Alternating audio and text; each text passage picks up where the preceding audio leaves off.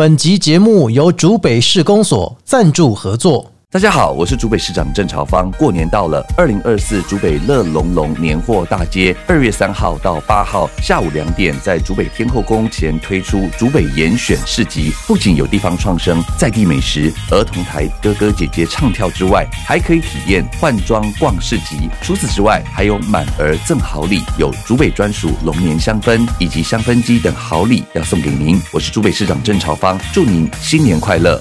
以上广告的出品是公所提供。本集节目由家乐福赞助合作。家乐福龙来大团圆，龙年惊喜多。二月三号到二月四号，家乐福全通路满额享九折，周末限量下杀，至零桃二点五公斤，惊喜价七百九十九元。本集节目由桃园护国公赞助合作。嘿，你点了吗？现在马上就点得到。上网点光明灯、财运灯、安太岁、桃园护国公线上点灯，新年的财运、事业平安，通通点得到。上网搜寻线上点灯，桃园护国公。哎，你是大的还是小的？不管是大朋友或小朋友，太子爷公欢迎您。北台湾最大太子庙公益慈善太子游乐园，初一到初五就来太子游乐园。桃园护国公太子游乐园。不管今天心情开心、难过还是一般般，欢迎大家一起来到阿国侠土豆、阿国假偷刀、阿国 Just Talk，我是阿国。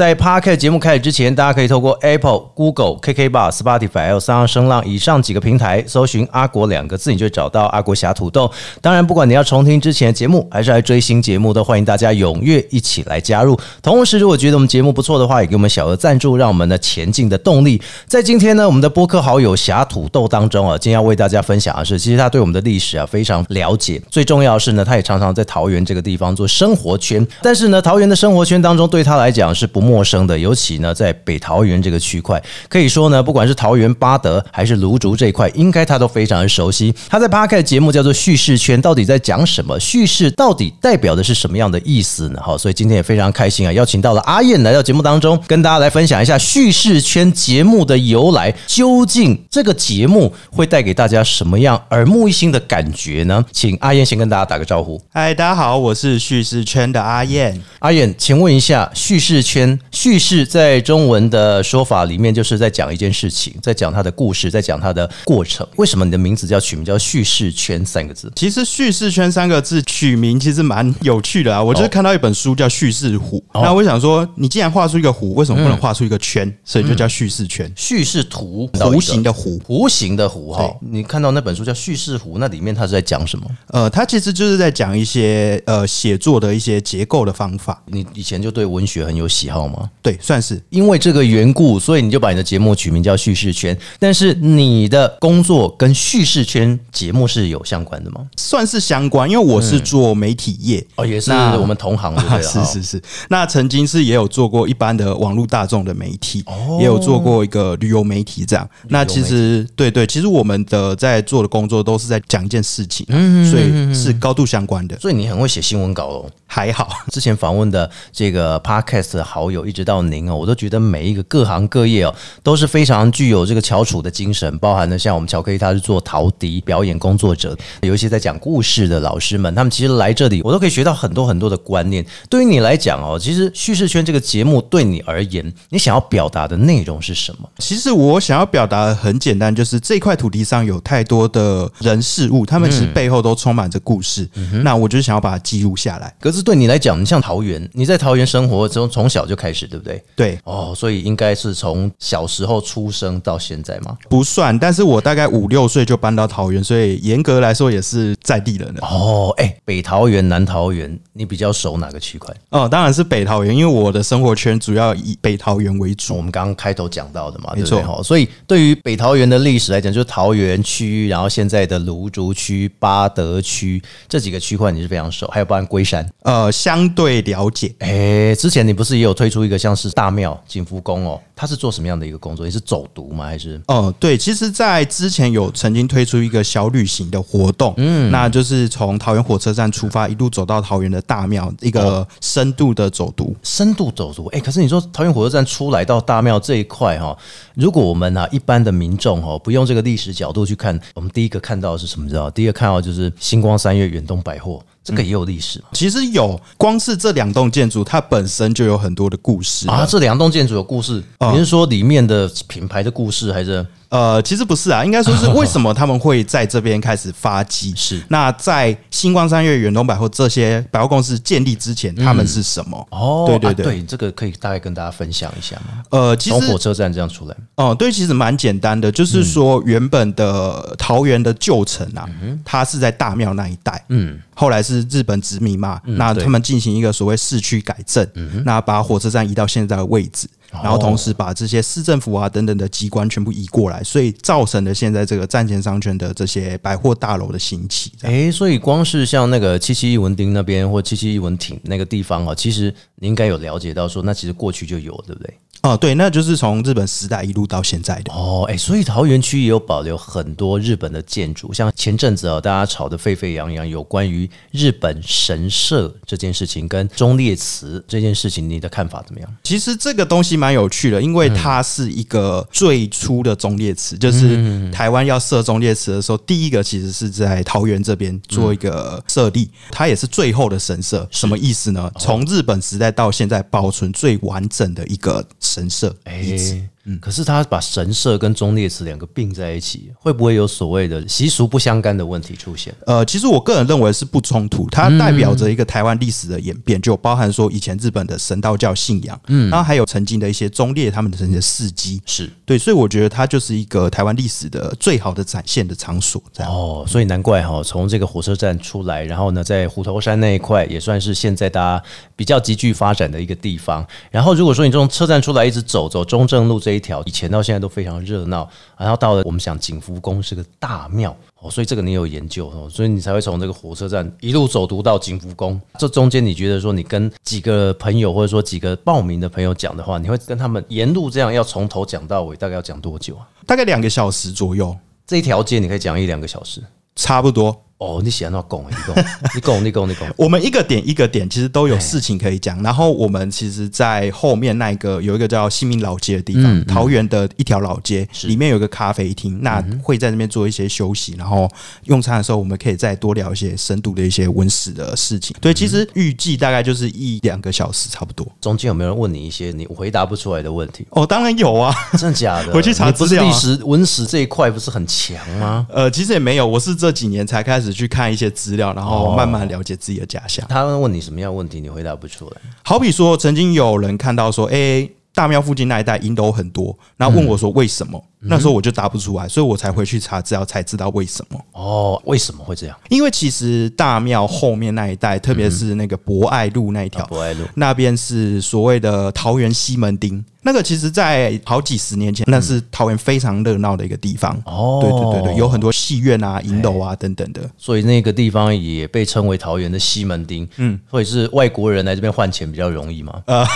这我就不清楚了。但是当时大家去约会啊，去逛街啊，都会到那里啊。所以那一边其实还是保留着原有的一个历史的架构存在的哈。啊，只是说现在大家哦都在都更，都更到艺文特区这一块，其实大家都已经变得哈有点新潮了，有点文青。了哈，你觉得说以你的观念来说，桃园对你的印象来讲，哪几个地方是你印象深刻，而且你会觉得说那是历史性很强的一些地区呢？虎头山的神社这一带，嗯，它对我来说是一个既有历史又有回忆的地方。历史就是刚才说的神社那些嘛，回忆就是因为我高中就是读虎头山脚下的桃园高中哦，你读桃园高中啊？对对对，那时候读书的时候有没有觉得跟现在有不太一样？哦，确实，因为那个时候我们大家。普遍认知就是桃园很无聊，嗯，对，然后那那附近都没什么，但其实你到现在，我越来越去发掘，才发现说很多有趣的东西。那其实现在不管是官方或民间，都积极的在去推广说，呃，我们以前曾经的这些故事要怎么去保存、去延续，这样。嗯嗯，所以这也是现在在哈，如果市政府他们的文化局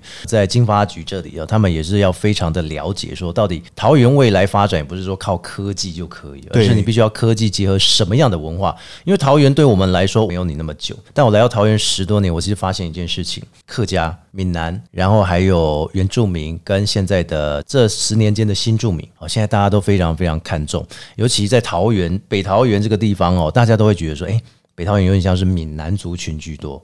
那对于南桃园、中立以南啊，包括龙潭啊，还有包括杨梅这一块，大家就觉得说是客家聚落居多。你有这样的感觉吗？哦，没错，其实这个就是南北桃园最主要会有这样区分的原因。嗯，那主要就是因为族群的分界，嗯哼，然后还有以中立跟桃园两个地方为核心的都市的发展。哎、其实有没有觉得桃园历史还蛮有趣哈？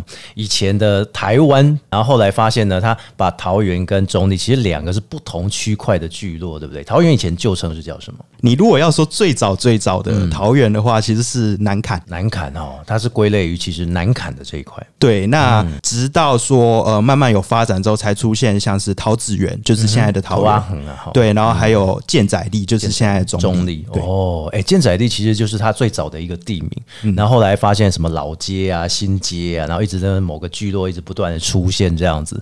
我觉得来桃园真的就是要来熟悉这一块。你说桃园它无聊吗？哎、其实有的时候方向来讲还是蛮无聊，但是如果你再深入去了解它的历史典故，或者是说你深入去了解它的一些景点区块的话，哎、真的还不错。以你的观察来讲哦，我是南桃园，你是北桃园，今天聚在一起就表示我们是一个桃园市。我来问一下，你说北桃园的区块，你推荐大家除了说像刚刚虎头山之外，还有哪一些地方你觉得你值得一定要推荐大家去？我个人推荐的话，你可以沿着这个桃林铁路的沿线，先从这个龟山这边开始。龟山这边其实就有像是县光二村，哦县光，对，这个它是一个眷村，没错。那还有沿着南凯西嘛，这这个风景其实是蛮漂亮的，然后可以通到虎头山啊，再一路往南看去。所以这一块其实之前有一个桃林铁路线，后来已经中断发展哦。嗯其实，在好像八九年前，是不是？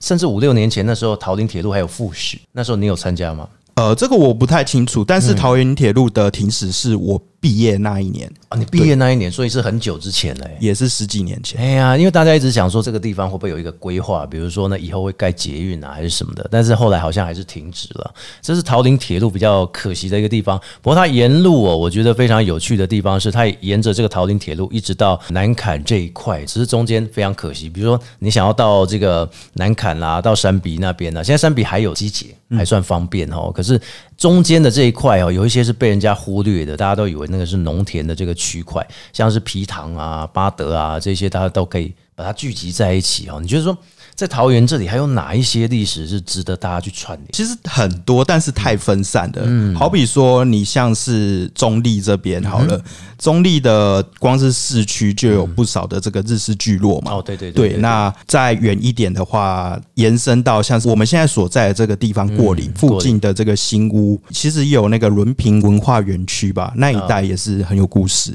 是对对对，那中正路那里。嗯哼，再往海边走的话，就是呃有丰富的海客文化。那现在有一个永安渔港的海螺馆吧？哦，对对对对对对，然后还包含诸位渔港啊，永安渔港好像大家都把它定位是叫做客家渔港。没错没错。哎，所以你对南桃园有研究啊？其实对我来说，桃园就是一整个区块啦一。整个区块，对不对？我觉得中立才是一整个区块。开玩笑啊、不过你在你的 p a r k 节目当中哦，其实我们刚刚讲的是要让很多的听众或是观众知道说，北桃园、南桃园不管什么样啊，它每个地方其实都有好玩的点，大家真的要仔细的去看。你比如说，只是去看华泰名品城，然后呢，经过了高铁，从这个机场下来到高铁之后，然后就各自分散了，这个真的蛮可惜的。可是对你来讲，除了说在 p a r k 节目跟大家分享这些知识之外，其实你也有自己的内容，对不对？哦，没错，我最初就是部落格，算是部落格开始写。哦，你开始写部落格，嗯，啊那你部落格内容是写心情抒发还是？呃，其实就跟 podcast 一样，我是因为要推广我的网站才开始做 podcast。你有自己的网站啊？对，也就是我刚才说的部落格，一起掏给用，就付钱去租就可以这用。不简是哦。对对对因为前阵子真的很新奇这种所谓的像是吃喝玩乐的那一种，嗯，blog 的一些记事，所以你以前是走这个方向。呃，对，大致上就是分享享我的呃旅游经验啊哎，或者是访问一些人物，然后他们的故事。嗯，哎，访问人物这一块，我倒是觉得蛮有趣，因为对我来讲哦，谁都可以访问。但对你来说，你觉得你在访问的过程当中，有没有哪几个访问过的人是你印象深刻，或者说他比较特别的？第一个印象深刻是我曾经访问一个小汽车的模型收藏家，小汽车，你说那个以前我们小时候在玩的那个？对，那个 Tomica 的那种小汽车。哦，然后就因为我帮他写文章，后来就是哎电视节目有注意到，然后找他去上节目。不是找到你是吧？没有没有，是找他。对我我觉得蛮特别啊，就是因为我写了这篇文章，然后让他被电视注意到，这样。哦，所以因为这个缘故，他上了电视，没错没错，所以你帮助了电视台。呃，算是吧。诶那、为什么他没找你？我实在搞不懂。以后有机会的话，资深媒体人嘛，其实另外还有一个我也蛮想分享的是哎，有一个叫做马冈的聚落，它是在台湾最东边三雕角下面。嗯，对对对，那其实那边有很多的故事。那我曾经去那边走访、写文章啊，做 podcast。嗯，对，那这个东西我曾经看到那个台大的那个城乡研究所，他们其实是有引用我相关的一些介绍，哦对也是蛮荣幸的。所以他们都会去引用你的相关的部落格的文章，哦或是或是你的内容去做介绍。对，但是现在部落格不是很少人在用了吗？虽然是越来越少人用，但是你终究你要找资料还是用 Google 嘛？那哦对对对 Google 看到还是网站啊？对对写论文有帮助吗？对于期刊啊那些哦，这我就不 清楚了，我不是研究生。没查，因为电视台都会找你的文章去找一些脉络这样。对对对对，但我觉得这已经有一点新媒体的做法出来了，嗯就是说很多人会想着说，我现在要找什么样的题材，有没有别人做过啊？有做过，我能够延伸出什么？可是对你来说，哈，你在延伸一些事情，所以你以前一直到现在，你有这个相关的经验，所以你觉得你在优势上面来说好了，比如说你的节目的优势，能够带出什么给大家了解呢？我节目一个最大的优势就是有一个系列叫“跟着声音去旅行”。嗯，那这个跟着声音去旅行，就是我实地到现场去采访收音。怎么采访收音？比如说我蝉的声音你就去录这样吗？对对，我带着这个行动的麦克风。哦，没错，那我刚才说马刚刚那一集其实就是这样，你可以听到海浪声，嗯，可以听到就是那边有猫，听到猫叫声，然后可以听到就是跟我同行的这个乐团他们唱歌，然后在海边这样子哦，你还会带乐团去？哦，就刚好认识，刚好认识，对。哦，哎、最近你的一篇我们录音的当下，我看到是试课博，因为试课博刚结束对对。对我们录音的时候了哈，试课博结束没多久，你觉得试课博对你来说，你跟着声音去旅行，你要了解到什么样的声音？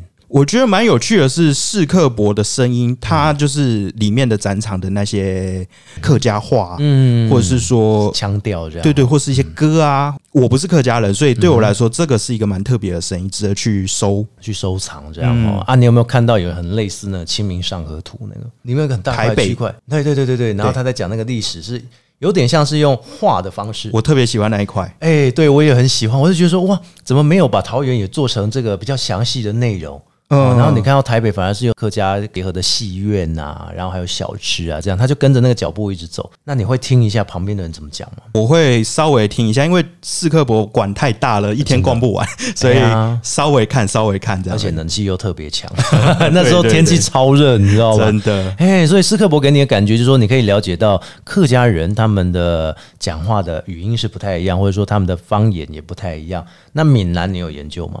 呃，闽南，因为自己就是算是闽南人嘛，所以就是没有特别做研究，因为只是生活在这个文化圈里面。所以你自然而然，你从小就开始会讲一些台语、闽南语这样。哦，对，那其实，在每年的世界母语日的时候，我会特别用台语做一期节目，这样。世界母语日的时候，你也会特别做。哎，对，哇，哎、我觉得这个精神很好哎、就是说你有了这个平台，有了这个 p o c a s t 之后，反而你想做的事情，透过声音的呈现就更多了，对不对？没错，所以你什么时候开始踏入 podcast 去做啊？就是在大家所说的这个 podcast，台湾 podcast 元年大概是二零二零年的时候二，零二零年，那你做很早哎、大概二零二零七月。你那时候是怎么样发现说开始去投入这一块的？嗯，其实许多人都是因为他听了某一个节目，嗯，然后让他想说，哎、我也来做做看，嗯哼，我也是同样的，哎、啊，你第一集做有没有觉得很难？